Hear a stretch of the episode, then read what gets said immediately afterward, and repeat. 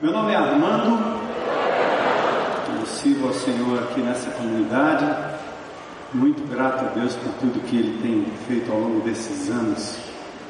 É, e hoje, particularmente, eu quero deixar com vocês um, um testemunho, porque quando Deus faz grandes coisas, é muito importante a gente trazer a memória, celebrar e prosseguir confiando que o Senhor fará ainda muito mais. Ah, eu quero convidar você a fazer uma leitura de um texto que me foi passado exatamente numa dessas fases da IBC, né? principalmente aqui dentro dessa propriedade. Eu vou começar contando um pouquinho do histórico, depois a gente faz a leitura e eu ajudo vocês aí mudando de posição. A compra dessa propriedade aqui aconteceu em 1998. Nós estávamos lá no 7 de setembro, passamos lá durante muito tempo. Essa igreja possuía uma propriedade logo que eu cheguei aqui em 83, é uma comunidade pequena, com uma propriedade lá no centro da cidade, Gonçalves Ledo 1414. Né? Depois nós nos mudamos para o Hotel Metropolitan, a gente vendeu aquela propriedade que nós tínhamos ali e tinha a característica de um templo batista, né? Tudo acontece dentro do templo, da propriedade.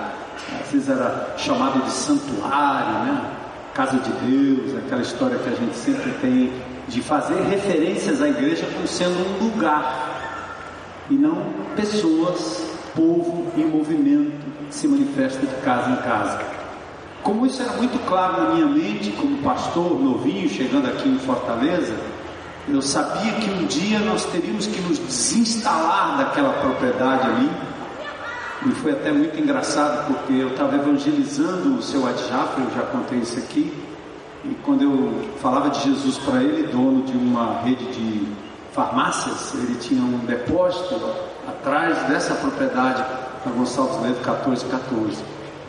Era uma propriedade de mais ou menos 750 metros quadrados, não era uma propriedade muito grande. Ele disse: O dia que você quiser vender essa propriedade aí, você fala comigo, porque eu tenho um depósito aqui atrás. Aí eu falando de Jesus para ele, ele entrou no assunto da propriedade. Eu disse para ele: Eu vendo. A gente vende, não tem problema não. E tinha sido avaliado assim em 5 milhões. Ele perguntou: Quanto é que vocês vendem essa propriedade? Eu disse: Acho que uns 10 milhões. Ele disse: Tá bom, eu vou te dar um cheque de três agora e sete quando você assinar o resto do documento e tudo passar para o meu nome. Eu disse: Está feito. Então ele me passou um cheque de 3 milhões e eu assinei a publicar, que a igreja não sabia. Aí eu liguei para o Amarilho, que tinha os negócios do, da sessão, né, dos diáconos e tudo, os missionários. Né? Eu disse: Amarilho, e agora? Eu vendi a. Eu vendi a. Eu vendi o negócio aí.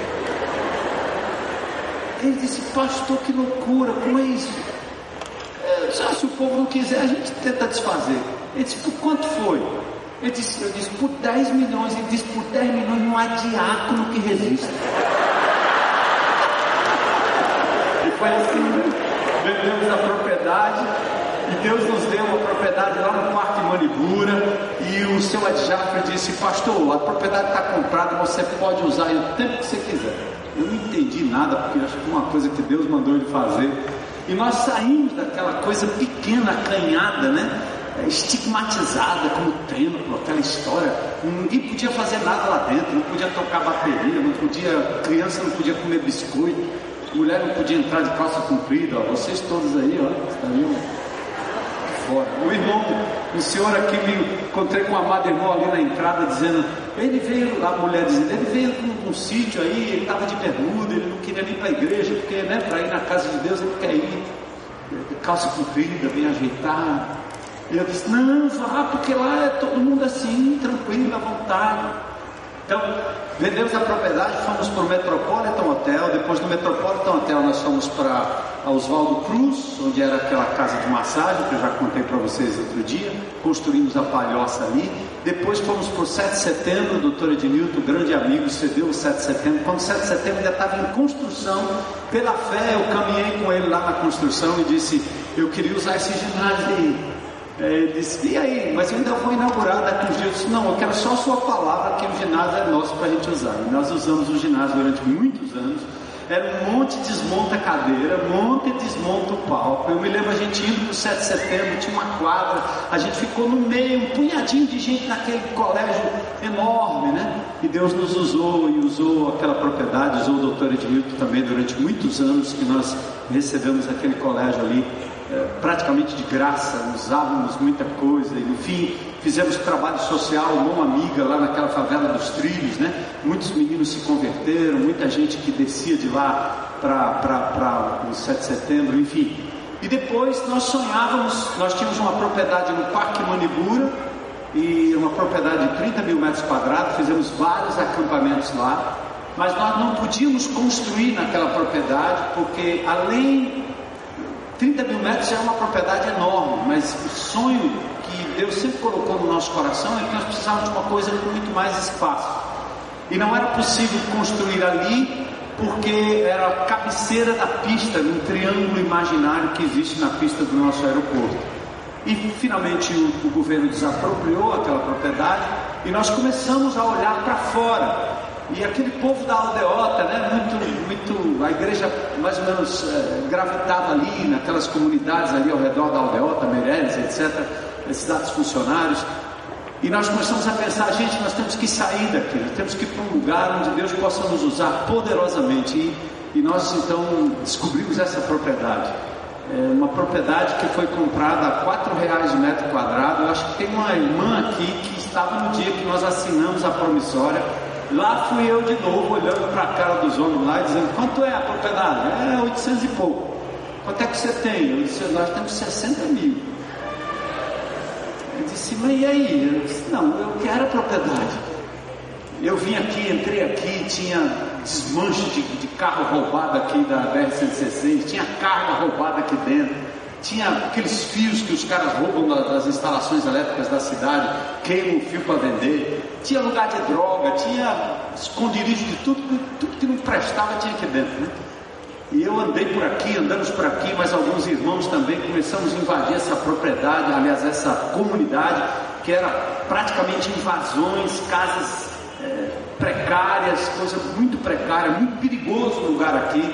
E os irmãos, obviamente, não sabiam muito do que estava acontecendo, mas eu dizia é um paraíso, lá é um lugar maravilhoso. E aí nós compramos a propriedade. Eu, eu, eu, o pastor Zé Edson diz, ainda bem que você que é o responsável pelas assinaturas aí, porque eu assinei uma promissória, eu, disse 60 mil a gente tem, então tá 60 mil, isso aqui você vai receber já. E o resto 740 mil, eu só assino uma promissória aqui, disse, eu assino. Né? É só promissória. Aí saí com a promissória, né? entreguei a promissória na mão. Zé, compramos a propriedade. Aí, gente, e agora, né? Aí foi aquele negócio de ter, vende bicicleta, a bolsa, o carrinho, o patinete, o apartamento, o carro, e aí foi aquele negócio. E graças a Deus, né? Vocês se lembram quem estava no 7 de setembro, numa noite só, nós levantamos mais de 300 mil reais inacreditável. Ver um missionário, não sei da onde. Quando eu disse para ele o que nós estávamos precisando para os próximos seis meses, ele disse: Pode deixar, eu vou levantar uma oferta aqui hoje à noite. Eu, disse, eu perguntei: É para o senhor? Ele disse: Não, não é para mim, não, é, é, é, é para o projeto. E ele disse: Pega lá umas caixas de papelão. Caixa de papelão. A gente tem uns gasofilos. Disse: Não, não vai caber. Aí lá vem com as caixas de papelão. E naquela noite o homem fez apelo. E eu sentado ali envergonhado, porque eu nunca trouxe para a igreja essa pressão financeira, né? Nunca fizemos isso, né? E aquele homem botou pressão mesmo. Você, agora é a hora, é o tempo é agora, e vamos. E a gente, era a gente trazendo bolsa, relógio, coisa, brinco de ouro, anel de ouro, patinete, criança dando bicicleta, o outro deu um apartamento, outro deu não sei o quê, e naquela noite nós levantamos mais de 300 mil reais, pagamos essa propriedade, em, dois, em 1998 nós entramos aqui e começamos a trabalhar no entorno em primeiro lugar. Depois fizemos algumas reuniões aqui, acampamentos, fizemos aqui batismos e eu não sei se vocês quantos vocês se lembram, um dia nós estávamos aqui batizando o povo e o Kleber Lucas estava aqui. Ele sentou ali no cantinho E ele disse: O senhor está me dando uma canção aqui. Que ele só mostrou o esboço da canção e depois foi gravado, né? Aí disse: Que canção é essa? Eu disse: Rapaz, esse lugar aqui é demais. Eu disse: Então qual é a música aí? Há uma unção, já posso sentir verdadeiramente. Deus está aqui. Gente, o Kleber Lucas aqui dentro, sentado num cantinho ali, teve a inspiração dessa música que virou aí um, um sucesso nacional, né? Mas a percepção de que Deus estava aqui nesse lugar, não porque esse lugar fosse sagrado ou santo, mas porque o povo de Deus resolveu fazer desse lugar um lugar de encontro, um lugar de celebração, um lugar de anúncio da graça e do poder de Deus. Eu tinha na minha mente claramente que nós estaríamos na porta de entrada da cidade. Eu não vi nada disso que, estava, que está acontecendo aqui hoje. Nós compramos essa propriedade a quatro reais o metro quadrado. E uma propriedade desse tamanho hoje, imagine quanto é um metro quadrado nesse lugar. Já veio corretor de todo jeito aí buzinando no meu ouvido. Venda um pedaço, pastor. Vocês vão poder. Não, isso aqui não é para negócio. Isso aqui é para o povo de Deus usar, andando, caminhando, de bicicleta, sei lá o que é que Deus vai fazer aí pela frente, mas eu não sou negociante, não sou corretor e a igreja de Jesus não está aqui para isso. E Deus tem nos usado ao, longo, usado ao longo desses anos aqui. Mas quero dizer para vocês outra coisa importante que tem a ver com o nosso texto, tá certo? Uma coisa que aconteceu quando nós viemos para cá, eu, diria, eu, eu, disse, Senhor, eu, eu, eu, eu morei, eu, eu estudei fora nos Estados Unidos, e nós moramos lá durante três anos. Na época eu fui empresário, eu vendi a minha empresa em São Paulo e subsidiei meus estudos lá nos Estados Unidos com minha esposa e minha filhinha Midian, aí a outra nasceu lá. E quando eu estava lá, que eu tinha largado tudo em São Paulo, né? É, vendi a minha, minha loja que chamava Hobby Car, aí a Ford comprou o nome, depois lançou um Corcel, depois lançou um Escort chamado Hobby, né? Quando eu vi o Escortezinho Hobby, eu digo, ah, ali é a minha marca. E aquilo foi suficiente para nos enviar para os Estados Unidos e nós passamos um tempo lá até que Deus nos humilhou, nos ensinou, nos trouxe de volta. Enquanto eu estava lá, eu visitei dois espaços parecidos com esse. Um no, eh, na Disney, né, que eu visitei depois, e, e outro no Navy Pier, em Chicago. Tem uma, um, lugar, um negócio parecido com esse. Eu voltei para o Brasil dizendo, gente, é isso que eu queria. Eu queria um negócio desse aberto, uma tenda, como no Velho Testamento. Pena que a gente não pode tirar daqui, botar lá, botar para colar. Que tenda é para botar em qualquer lugar. Aliás, o texto de João 1,14 diz que Jesus, o Verbo, se fez gente e ele tabernaculou entre nós. Hoje eu estava vendo uma reportagem rapidinho que a maioria dos animais não constrói casa. Os que constroem só constroem para procriar, depois vão embora os macacos que diz que nós somos tudo primo, né? O Darwin, coitado do Darwin. Mas eles não constroem casa, percebeu? Porque a natureza é peregrina. Nós é que fazemos o lugarzão bonitinho, com ar-condicionado. Então nós entramos nessa também. Por quê? Fomos cotar a tenda e era coisa assim de 10 milhões uma tenda dessa vinda dos Estados Unidos. Não dá. E meu sonho, ó, puf, eu disse, não entendi nada, Senhor, por que, que o Senhor me deu isso, mas tudo bem. Aí fizemos um projeto para a construção de uma propriedade aqui onde é o estacionamento hoje. Três fases, fase 1, fase 2, fase 3. Um milhão e meio, fase 1, um milhão e meio, fase 2, um milhão e meio, fase 3, quatro milhões e meio no total. O Nasser Issa, que é um grande arquiteto aqui dessa cidade, fez o projeto para a gente praticamente de graça. Pastor, eu vou fazer esse projeto para vocês. O projeto ficou lindo. Tinha um palco espetacular. Eu acho que tinha um negócio assim, até que o pastor saía debaixo do palco.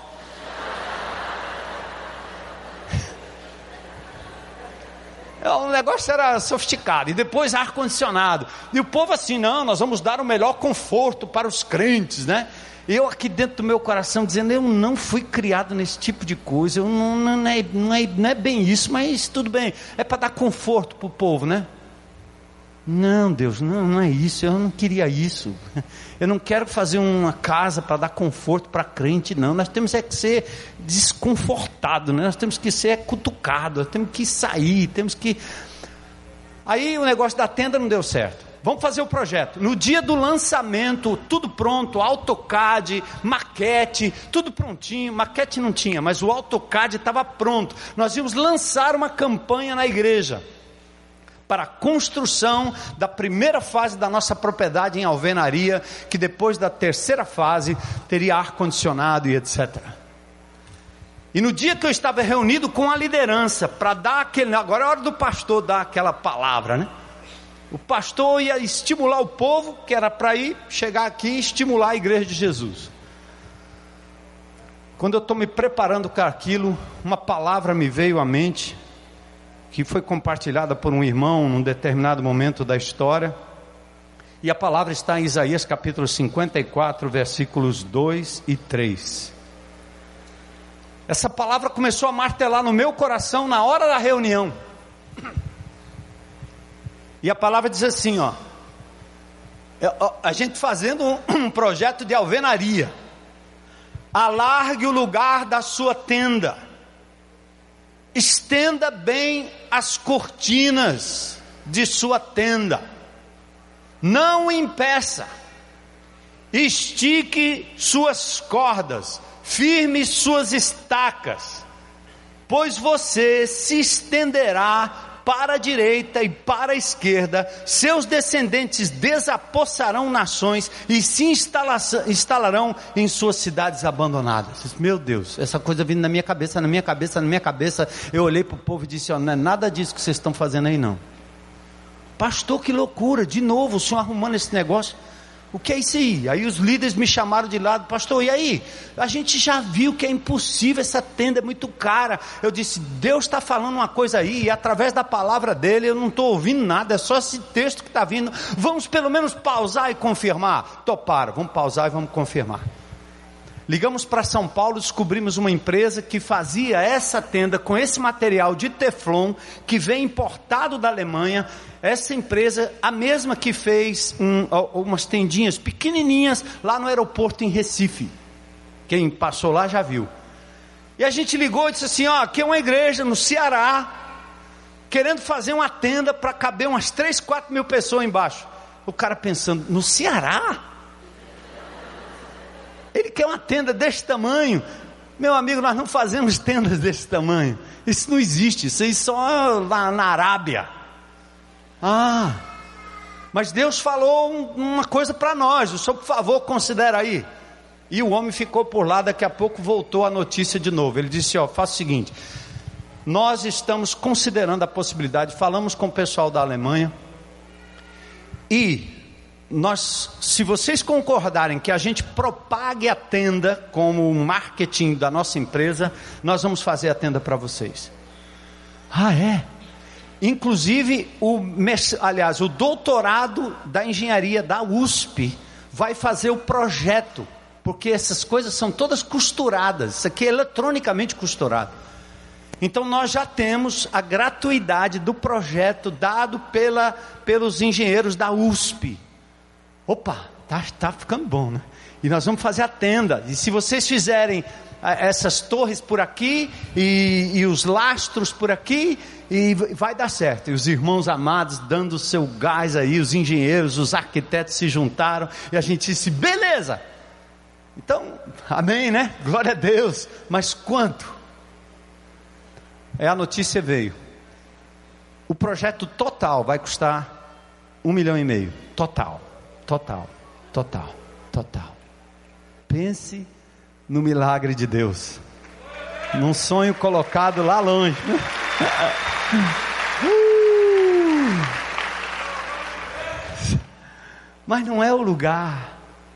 É o que Deus faz aqui. É o que Deus faz na história. E eu me lembro que em 2003, quando nós entramos para cá, nós dissemos: nós temos que fazer alguma coisa para as crianças. Eu não sei nem se meu amigo está aqui, mas eu gosto de rally, vocês sabem. E eu entrei num rally pela primeira vez, um estreante, num rally assim, parecia o time do América entrando na Copa do Brasil. O América, Ameriquinha, né? Não, tem América aqui não. Vamos achar um outro. Calouros do Ar.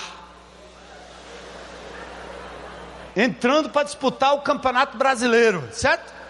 Éramos eu e o Solon. Solon não, que era navegador profissional, mas eu nunca tinha entrado num negócio desse grande. O prêmio era uma TR4, zero quilômetro.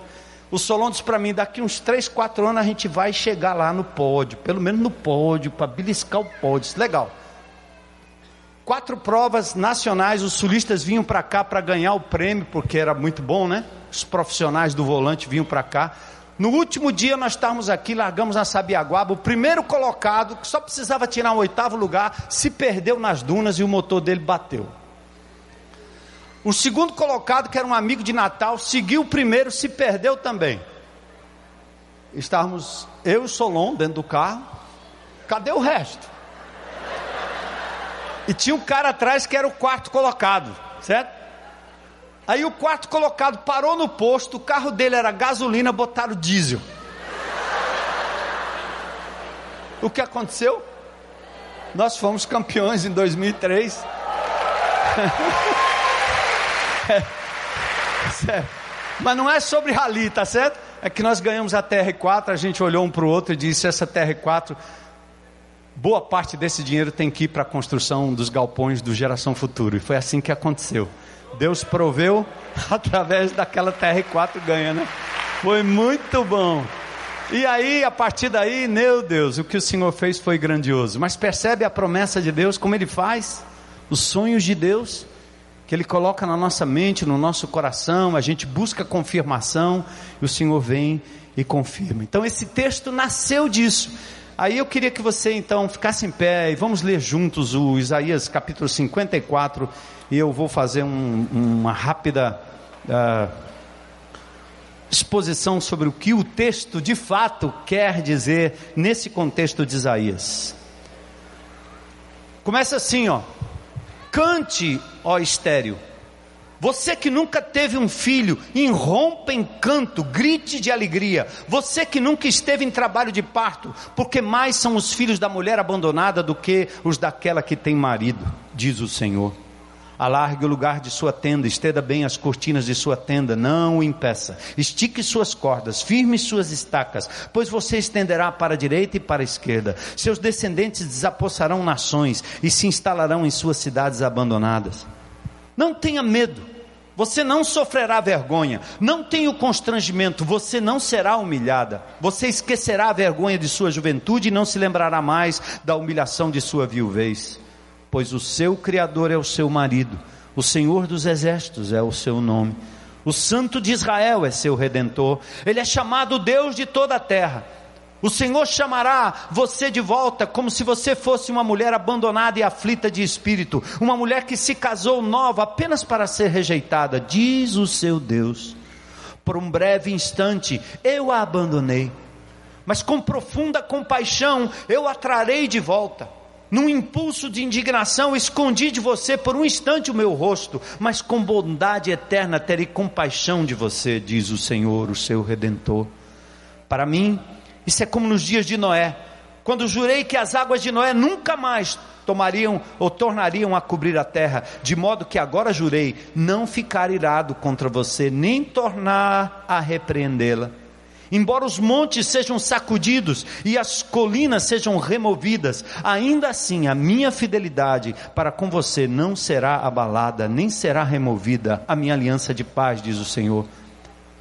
Ó cidade aflita, açoitada por tempestades e não consolada, eu edificarei com turquesas, edificarei seus alicerces com safira. Farei de rubis os seus escudos, de carbúnculos as suas portas, e de pedras preciosas todos os seus muros. Todos os seus filhos serão ensinados pelo Senhor, e grande será a paz de suas crianças.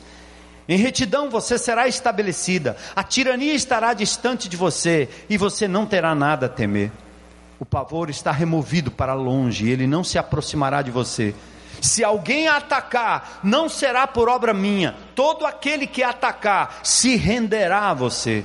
Veja, fui eu quem criou o ferreiro, que sopra as brasas até darem a chama e forja uma arma própria para o seu fim.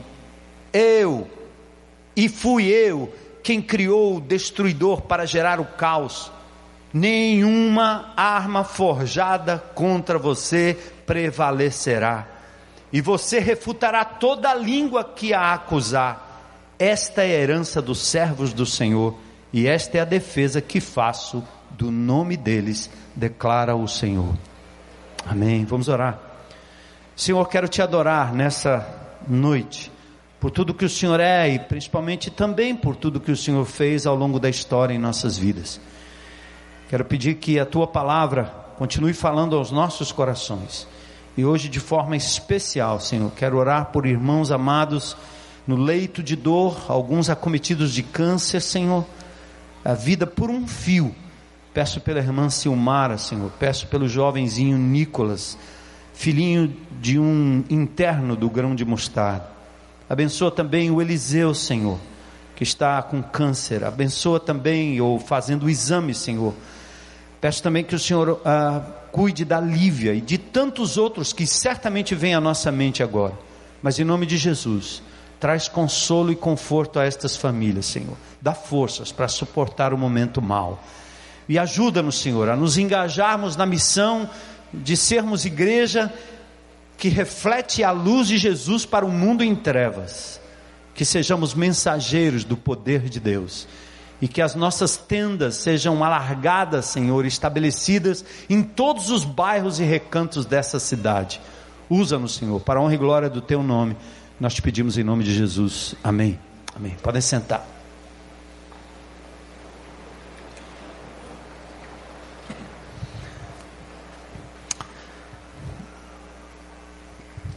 Queridos, Deus sempre está fazendo uma mudança e uma renovação no seu povo, uma desinstalação.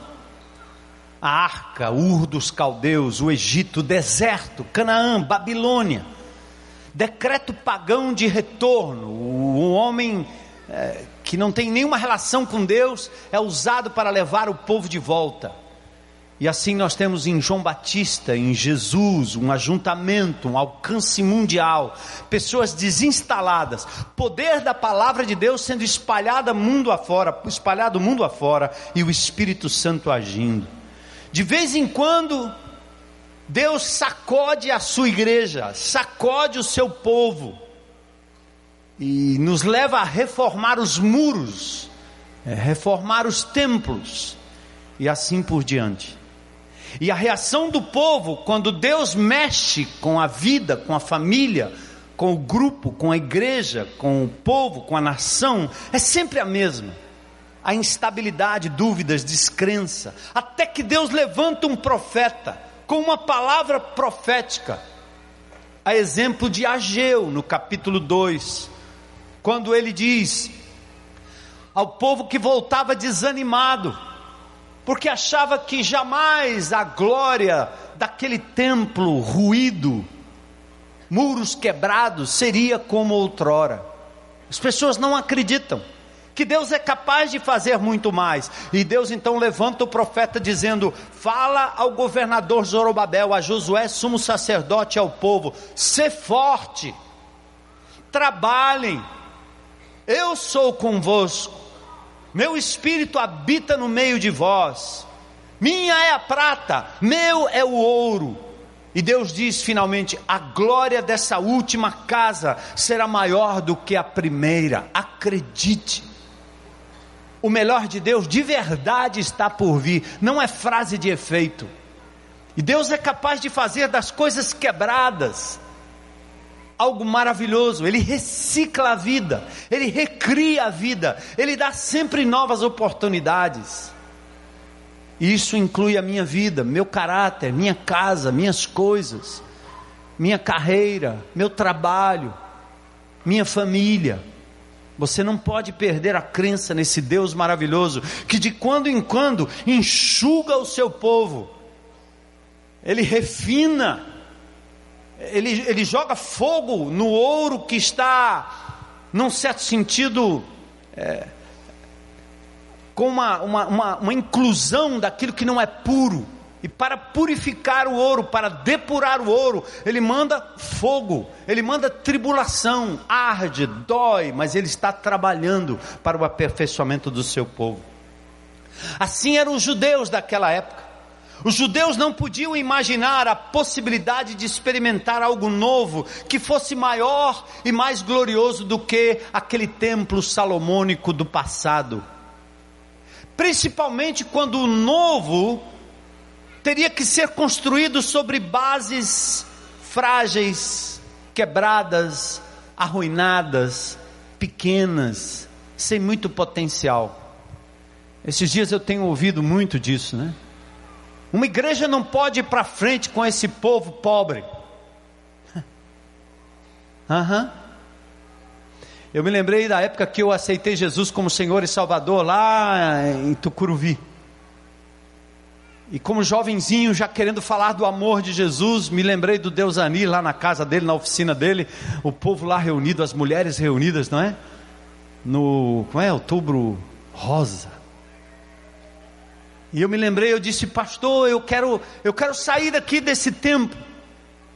Esse lugar aqui com 60, 70 pessoas, tão bonitinho, tudo tão certinho, a escolinha dominical, a classe dos catecúmenos e tudo era muito bonitinho, e os cânticos e tudo ali, tudo cheirosinho, bonitinho. Eu disse: não, não, não, não, meu coração, eu me converti agora, eu tenho muito amigo lá fora, eu quero ir para fora, e vamos para a favela, e vamos para o Jardim Palmeira. E lá no meio da rua, Deus foi fazendo uma obra. Naquele domingo que eu estava aqui, botando meu coração para fora em relação às coisas que têm acontecido, a minha mente estava impregnada desse povo lá no Jardim Palmira. Gente simples, gente que não ganhava muito, empregadas domésticas, homens, muitos deles que eram garis, catadores, gente simples do conjunto. Em um ano, nós tínhamos uma propriedade e o dobro de pessoas que nós tínhamos na igreja sede. Aquele povo cantava como ninguém, vibrava como ninguém, servia como ninguém. E quando eu começo a ouvir esse tipo de coisa, de cântico, né, de alguém dizendo no meu ouvido, é, a igreja tal, tá assim, a igreja tal, a igreja tal, o povo está indo para lá, está indo para cá, e eu me lembrando aqui, meu Deus, eu fico aqui sozinho, mas eu quero aquela fidelidade, aquele entusiasmo que aquele povo tinha lá no passado. E Deus tem um remanescente aqui no meio.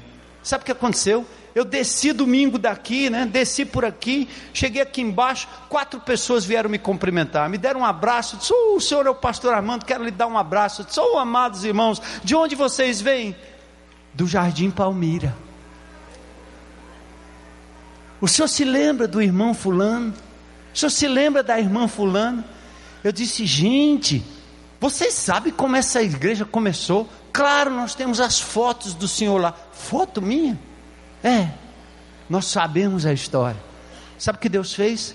Acalentou o meu coração, me fez relembrar de como é possível construir coisas grandes com gente que é fiel a Jesus, que não põe o dinheiro na frente, não põe a fama na frente, que não ameaça que não tenta colocar ameaça, porque jamais eu faria alguma coisa para tentar segurar alguém aqui nessa comunidade que não fosse pregando o Evangelho de Jesus e enviando essa comunidade a exercer misericórdia e o amor de Jesus onde quer que ela fosse. Deus então trouxe um alento.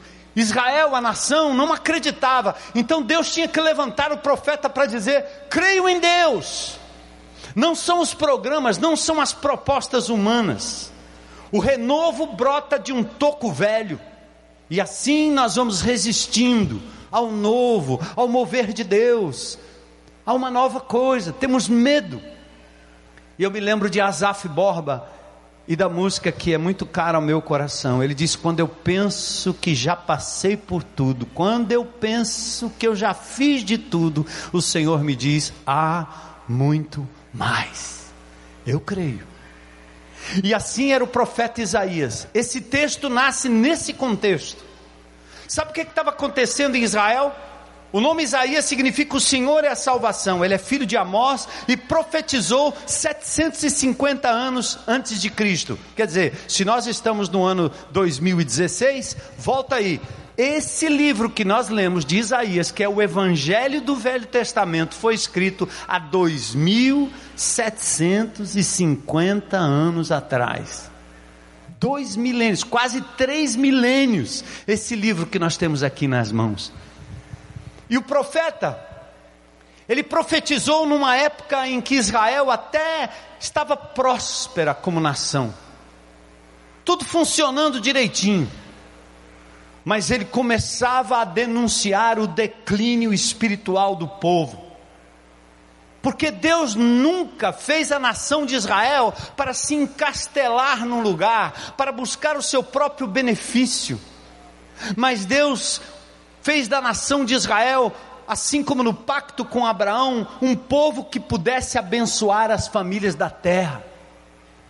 Se vocês querem uma ilustração, e eu preguei outro dia sobre ele, Jonas é a melhor ilustração do povo e da nação de Israel, é a melhor ilustração de igrejas que gostam desse tipo de coisa e nós às vezes nos acomodamos, e de crentes que também pensam a mesma coisa.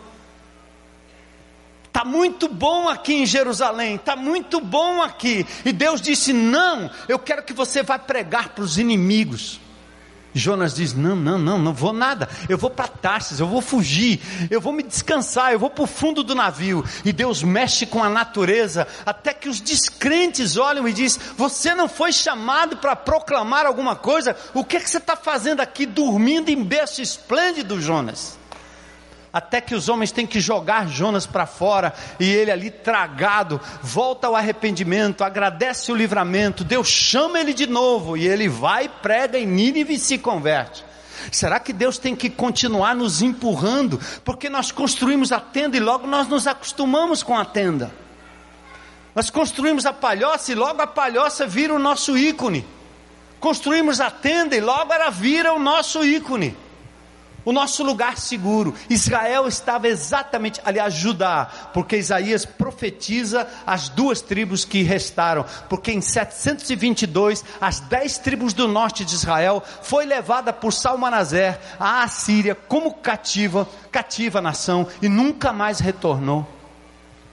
Então Isaías agora se levanta e diz: seus dias de glória estão arruinados vocês vão para o cativeiro, vocês vão ficar sem território, sem casa, sem nada, vocês vão ser dispersos e viver como refugiados, sabe por quê? Porque a sua fé esfriou, o seu fervor espiritual esfriou. Vocês estão agora curtindo seus próprios pecados Assim vocês precisam de arrependimento. E Deus começa a usar Isaías para dizer: lembra, o Messias que virá como libertador, no capítulo 53, o capítulo anterior, ele é um servo sofredor, ele dá a sua vida pelos outros e não o contrário. Ele não exige que os outros deem sua vida para si mesmo. Pensa comigo, irmão. Essa é a minha tendência como ser humano querer o meu conforto, ter preferências, querer ser entretido, servido, e não servir, não amar, não distribuir, porque parece que Jesus não basta. Então, as igrejas, e nós recusamos esse tipo de coisa, temos que ficar arrumando programa, conferência, trazer um nome famoso, fazer programa para jovem, para adolescente, para velho, para idoso, para menino, para todo mundo, porque tem que agradar o público. As pessoas não estão interessadas em caminhar com Jesus, onde Jesus está, a partir da sua casa, famílias, jovens a partir do seu encontro pessoal com Deus, porque Ele é suficiente, porque Ele é Deus porque ele não está lacrado em programas. Quem se alimenta de programa não resiste. Uma igreja perseguida na China jamais resistiria, porque lá não tem programa, só tem a palavra de Deus e o próprio Deus alegria que brota de cada manhã e cada dia em contato com a palavra de Deus. É por isso que nós temos falado do mapa, não é porque nós inventamos uma metodologia barata qualquer, não. É para que você se acostume a se alimentar da pessoa de Deus. E nós estamos aqui amadurecendo uma comunidade que, em que a gente canta o que a gente cantou aqui para dizer: aconteça o que acontecer, Ele é Deus. Eu não vou servir o Senhor por aquilo que Ele vai me dar, não. É por aquilo que Ele é. Nós não vamos agir como aquele filho que olha para o pai e diz: Cadê meu doce? Cadê meu brinquedo? Mas ele se recusa a dar um beijo e pular no, no, no, no pescoço do pai, porque ele quer o que o pai pode dar. Cadê meu carro? Cadê meu dinheiro? Cadê meu eletrônico? Cadê meu doce? Cadê meu presente? O que é que você trouxe para mim? Quantas vezes eu disse isso? De ver um dia minhas netas pulando no meu, no meu colo e não pedindo nada depois da viagem feita por um longo tempo porque disse: Vovô, a gente sentiu saudade de você, é muito legal. Eu não precisava ter brinquedo. Eu saio no aeroporto, muitas vezes vejo um filho rebelde olhando para o pai e diz: Cadê meu brinquedo? Desse jeito, o pobre do pai saindo com um carrinho, a primeira coisa que o menino diz é: Cadê meu presente? E nós, como povo de Deus, estamos agindo assim. Israel agiu assim, Judá agiu assim, até que Isaías e os profetas foram levantados para divertir o povo. Porque se nós nos abastecermos disso, a nossa vida fica infrutífera. Então, amado, o capítulo 54 é exatamente isso. O que segue aqui é um brado de alegria, de vitória e a consequente reação de quem agora tem uma palavra de Deus, que chama a nação de mulher abandonada, infrutífera, mulher estéril, que não dá à luz, o que era uma vergonha em Israel. Mas Deus está dizendo agora: eu vou ser o seu marido, eu vou tornar você frutífero. Eu quero pausar aqui, irmão, só para que você contabilize na sua vida. Quantos aqui, não precisa responder, responda aí para o Senhor, para o Espírito de Deus. Há quanto tempo você conhece Jesus? E se na sociedade é proibitivo ter mais do que um filho, dois filhos, três filhos, ou nenhum filho é melhor, porque não dá trabalho, porque você não tem que pagar, você não tem que comprar, você não tem que arrumar escola, você não tem que perder tempo, você não tem que se estressar. A minha pergunta é: quantos filhos na fé você gerou? Quantos ou qual foi a última vez que você, como crente em Cristo Jesus, teve o prazer de ver alguém se rendendo aos pés de Jesus porque você falou, porque você tocou, porque você conduziu pela mão e diz: O que te impede de entregar a sua vida a Jesus? Quantos agnósticos estão sendo trazidos? Quantos descrentes, ateus, estão sendo atraídos, como Barro Júnior? Que depois entrega a sua vida a Jesus, porque alguém o amou, o trouxe pela mão. Quantos meninos, quantos drogados, quantos vizinhos, quantos ricos, você teve o privilégio de entregar o Senhor Jesus Cristo a Ele, ou falar do amor de Deus. Então, entenda aqui a metáfora que o Senhor está usando. Ele está dizendo: Você, nação de Israel, eu te chamei, eu te privilegiei, eu te dei tudo. Eu estive com você, eu te livrei, mas eu tinha uma missão para você. É que você pudesse ser luz para os gentios, e você não foi, você agiu como Jonas, até o último minuto, e assim estamos nós, igrejas evangélicas preocupadas em fazer o melhor para que os crentes se sintam acalentados, confortados. Senhor, dá-nos o santo desconforto, para que aqueles que ainda não conhecem Jesus possam conhecer através de nós. Não existe coisa melhor do que cuidar do reino de Deus, porque assim Ele cuidará de nós. E hoje à noite, essa palavra que me veio por ocasião da celebração dos 13 anos da tenda, é uma palavra que o Senhor também traz ao meu coração para dizer: Deus está me dando uma nova oportunidade, é um novo começo. E a esposa aflita no verso 1 ele diz: Você nunca teve um filho. A mulher estéril levava sobre si o estigma da vergonha. A nação estava estéril, infértil, sob cativeiro. Depois ele diz: Você nunca esteve em trabalho de parto. Você nunca foi capaz de gerar filhos. A tristeza de Ana diante da rival revela a importância de gerar filhos do próprio corpo. A esterilidade de Judá deve-se ao recuo do cumprimento da missão, tal qual foi dada a Abraão: Abraão, em ti serão benditas todas as famílias da terra. Uma família só dizendo: você existe para abençoar as famílias ao seu redor, não para ser abençoado.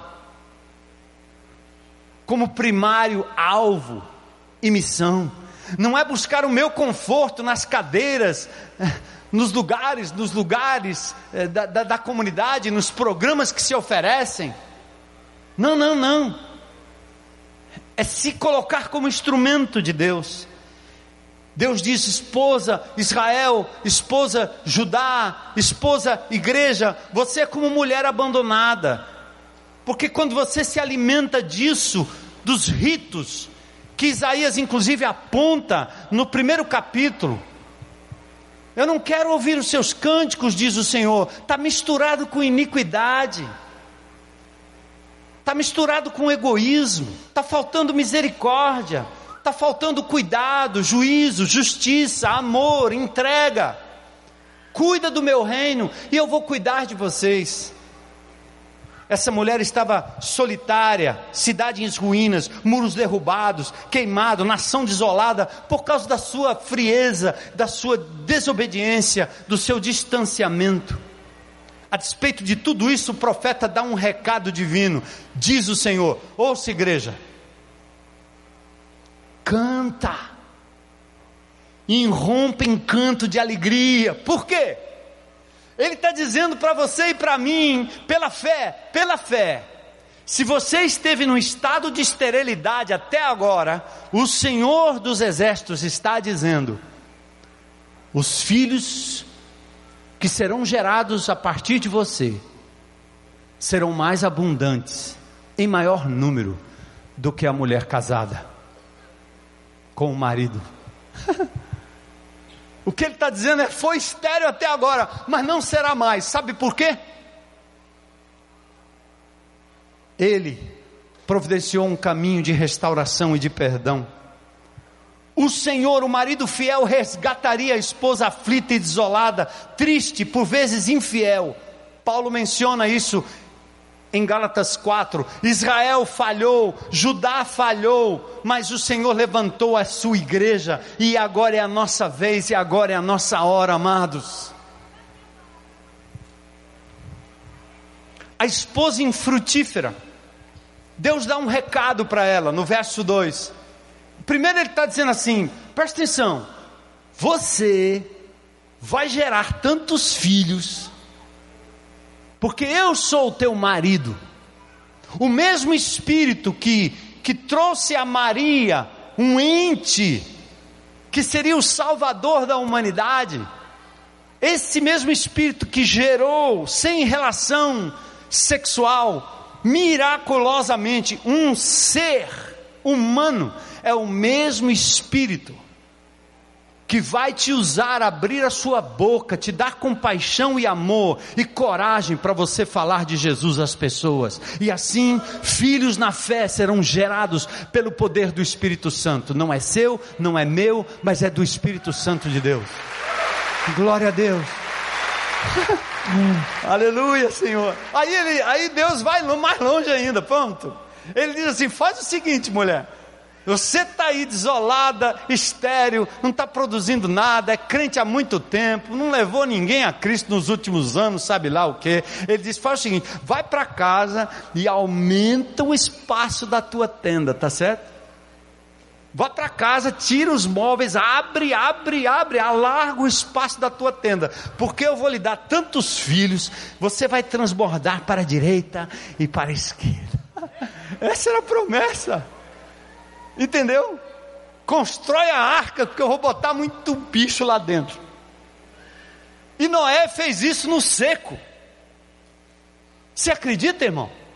Você acredita, minha irmã? Ou você vai continuar cliente do Evangelho? Não dá, não dá. Seu pastor vai morrer dizendo isso, porque o que eu ouço do meu Senhor é aquilo que eu sou desafiado dia a dia. Igreja não é lugar para clientes, é lugar para servos. Igreja não é um hotel, ele é um hospital. Onde você traz os doentes. E esse aqui pode botar no corredor, diferente dos frotinhas da vida aí. Porque o médico aqui não é o homem, é o Senhor Jesus Cristo. Ele vai cuidar de cada um. É graça e é de graça. Amém? Não custa nada. Esposa infrutífera, alarga o espaço, crie espaço, não limite o que Deus quer fazer. Olha no verso 2 e atente para essa palavra aqui. Eu quero deixar aqui como se fosse uma palavra de profeta, que eu não sou. Deus está dizendo assim: além dela dizer assim, vá e alargue o espaço da tua tenda, ele diz assim: não fique na frente, não impeças. Outro dia eu saí com o meu carro aqui, o super poderoso F75 de 1975. E eu saí aqui com a minha mulher. Quando eu cheguei em casa, que eu botei ele, foi dar ré, não engatava mais. E agora? Lá vai a mulher, as crianças, empurrar o carro do vovô. Eu acho um barato. Mas essa hora a gente diz assim: atenção, povo, Deus está nos levando para lá. Aí todo mundo faz força, certo? Com a força de todo mundo, o carro se desloca e entra no buraco. Agora tem uns irmãos e umas pessoas que gostam de fazer o contrário. O cara fica aqui, ó. Vai não. Meia dúzia empurrando, se matando. E o cara aqui, não. Além do peso do carro, você tem que empurrar o camarada, porque ele chuta contra. Não gosto disso, não gosto daquilo, está vendo isso, está vendo aquilo. Ele é um estéreo e ele tem tempo para ficar criticando todo mundo, falando mal de todo mundo, jogando o jogo do diabo e chutando contra. Deus está dizendo assim: não sou eu, e nem os, os irmãos que estão empurrando aqui, não. Deus está dizendo assim: não fique na frente daquilo que eu estou fazendo. Não impeças, por favor. Deixa eu te usar. Venha largar com a gente. Ele disse para Israel: não o impeças. Crie espaço, não limite o que Deus quer fazer. E verso 2 também ele diz uma coisa importante. Ele diz assim: firme suas estacas. Sabe quais são nossas estacas aqui? Não é programa de jovem, não é programa de homem, não é programa de mulher, não é programa disso, não é entretenimento, não é show, não é o pastor milagreiro, não é o apóstolo, nem o bispo, é o bispo, mas é o bispo de nome, né? Meu nome só. Sabe qual é o nosso fundamento aqui? Palavra de Deus e a pessoa do Senhor Jesus Cristo. Só temos esse discurso aqui. Cristo é o centro da igreja, da nossa mensagem, da nossa vida, o todo suficiente. Ele deve bastar para você e para mim. Amém, irmãos?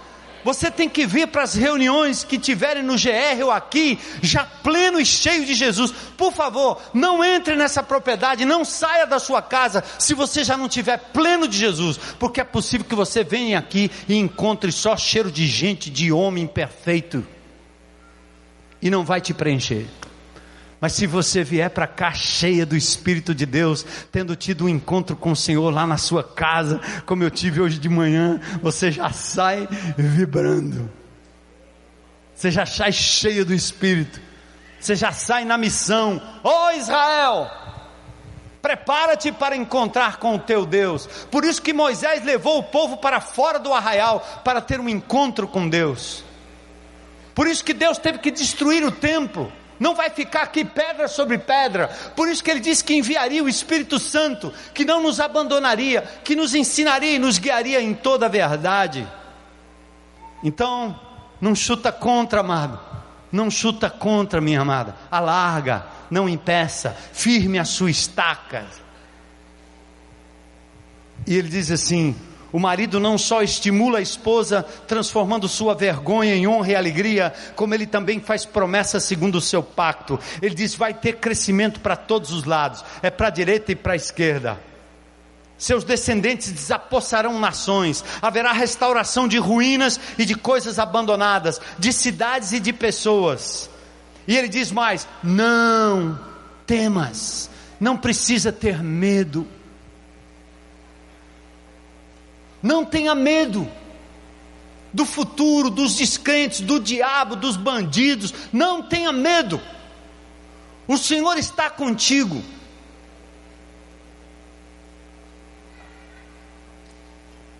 E sabe quem que promete isso? Não sou eu. Não é a igreja. É o glorioso marido. Sabe quem é ele? Ninguém menos do que o Criador, o Santo de Israel. Verso 5: O seu Criador é seu marido. O que ele está dizendo é: Deus, eu, ele está dizendo, eu vou agir em você de uma forma que você não será mais estéril. Você vai levar a minha glória para lugares outrora escuros, depravados. Ninguém menos que o Criador, o Santo de Israel, o Deus de toda a terra, o Redentor. Estas são as credenciais de quem chama de volta a mulher outrora abandonada, viúva, aflita de espírito e rejeitada. E ele dá um briefing, um briefing aqui dizendo assim: Sabe o que aconteceu com você? Por que, que você estava assim? Eu tirei a mão. Deus disse: Eu deixei. Você queria, você buscou. Eu tirei a mão por um tempo. Mas Deus é tão amoroso que Ele não aguenta. A sua ira dura uma noite, mas a sua misericórdia, a sua compaixão é para sempre. E como nós somos filhos e como Ele nos ama, Ele continua nos chamando, Ele continua nos advertindo. Os versículos 5 e 6 dizem isso. Depois no verso 7, por um breve tempo eu abandonei, mas com profunda compaixão eu estou te trazendo de volta. Hoje, Israel, hoje, igreja, hoje, irmão, hoje, irmã. O que garante o seu julgamento? Ele está dizendo, é como nos dias de Noé, Deus tem uma aliança com seu povo. Ele não está fazendo isso porque ele gosta de mim, gosta de você, porque tem algo em mim ou algo em você que o atraia, não. É porque ele prometeu, e Deus não é homem para que possa mentir. Ele empenhou a sua palavra, a sua vida, o seu filho, e ele está construindo um povo para si mesmo. Se nós não embarcarmos nessa onda, de espalhar o amor de Jesus, outros o farão e nós ficaremos aqui definhando. Ele promete prosperidade, paz e proteção por fim. Prosperidade, ó oh, cidade aflita, açoitada por tempestades e não consolada. Eu vou lhe edificar com as pedras preciosas, turquesa, safira, rubis pedras preciosas. Deus está guardando o melhor para nós, é isso que Ele está dizendo. Acredite. Ele continua lembrando do temporário estado de aflição, quando todo ser humano, mesmo tendo posses, dinheiro, sente-se pobre e abandonado. Mas Deus promete que o aflito não será esquecido, mas restaurado com o que há de melhor, porque Deus sempre nos dá o melhor. Ele nos deu seu filho. Glória a Deus.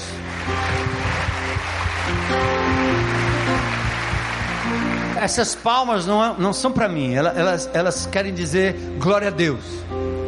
Como o irmão Valdo não está aqui, todos serão valdenses. Gritem aí, glória a Deus.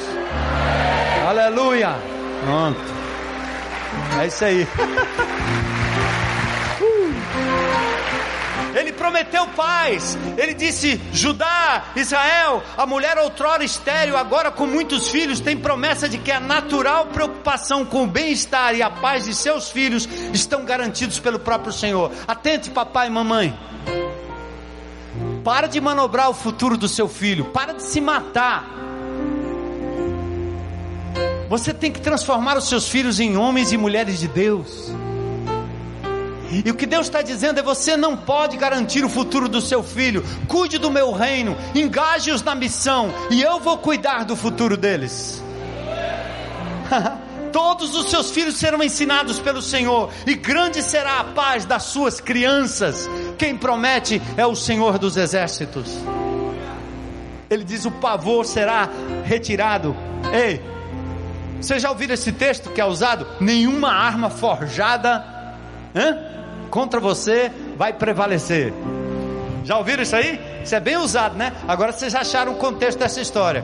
Para terminar aqui, segura comigo aí. Ele diz assim, ó: Se alguém atacar, ele diz: "Não será obra minha", porque Deus pode mandar atacar. Todo aquele que atacar se renderá a você.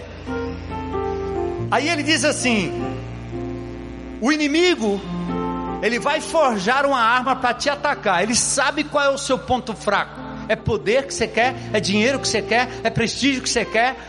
É sexo que você quer? O que, que você quer? O inimigo sabe. Aí para cada um ele forja uma arma. Como o ferreiro que pega um ferro bruto, bate, bate, bate, até fazer uma espada perfeita. Aí Deus está dizendo assim: o inimigo está forjando uma arma para lhe atacar, certo? Só que ele diz assim, ó: Sabe quem criou o ferreiro que faz a arma? Deus diz: Eu. Sabe aquele que sopra as brasas até dar a chama e forja uma arma para o seu fim? Ele diz: Eu que criei. Então, esse Deus que criou todas as coisas, inclusive os nossos inimigos, inclusive Satanás, o inimigo de Deus, o inimigo da igreja, Deus está dizendo nesse texto à mulher estéreo, que agora não será mais estéreo. Ele diz: nenhuma arma forjada contra você prevalecerá, e você vai refutar toda a língua que te acusar. Esta é a herança dos servos do Senhor, e essa é a defesa que eu, o Senhor, faço em nome deles. O Senhor é nosso defensor. Ele é nosso escudo, nosso protetor. Glória a Deus.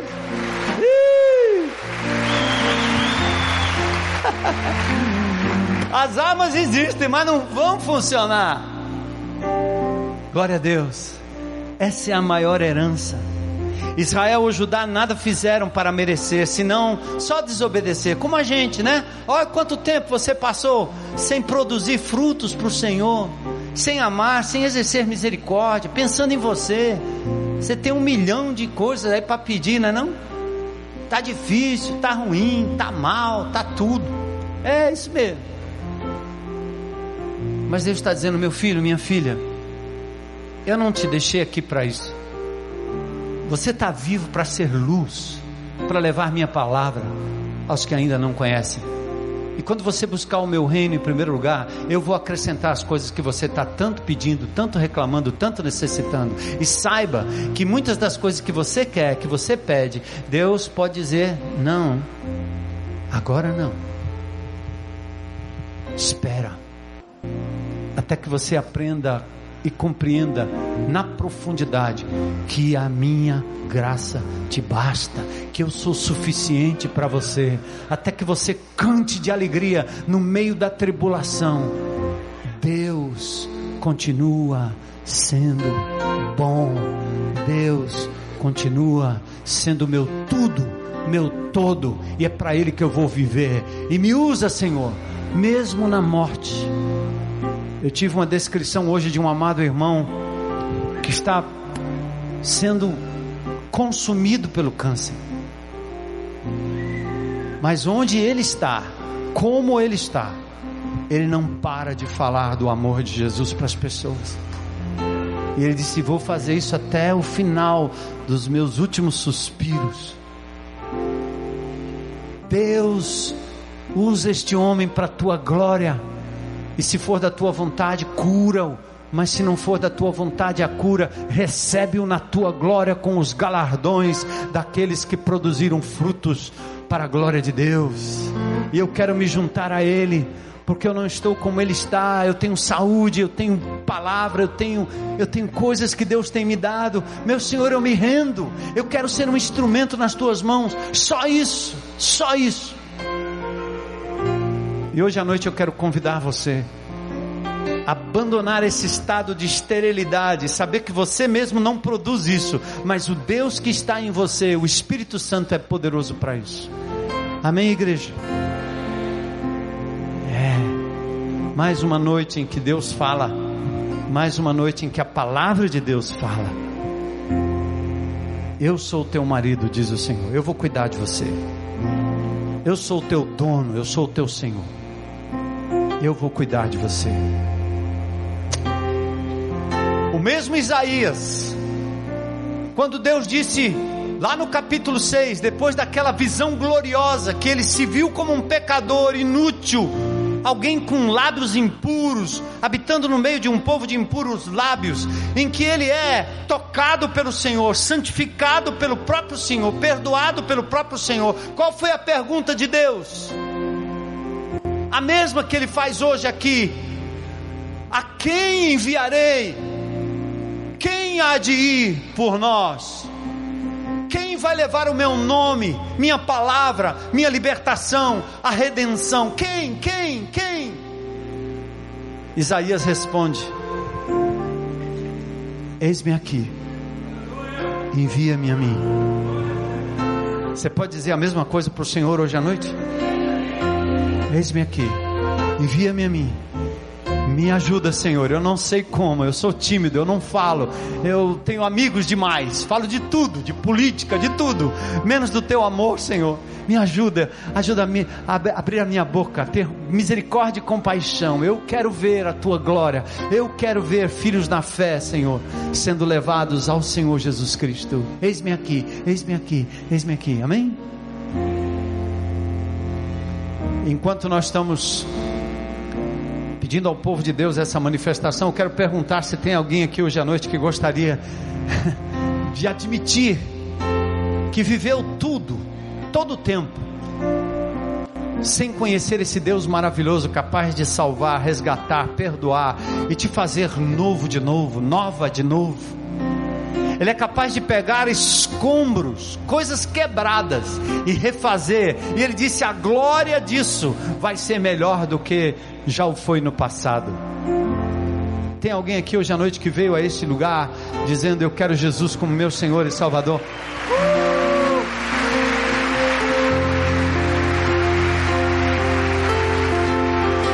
Glórias ao teu nome, Senhor.